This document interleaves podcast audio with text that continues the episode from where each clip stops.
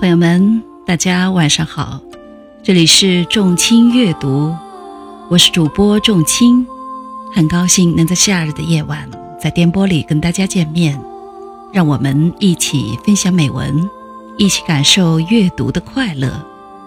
今天给大家分享的文章是席慕容的《雾》。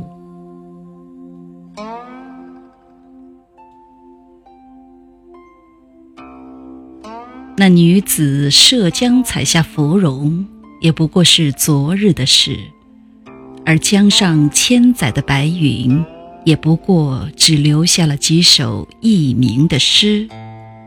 那么，我今天的经历又有些什么不同？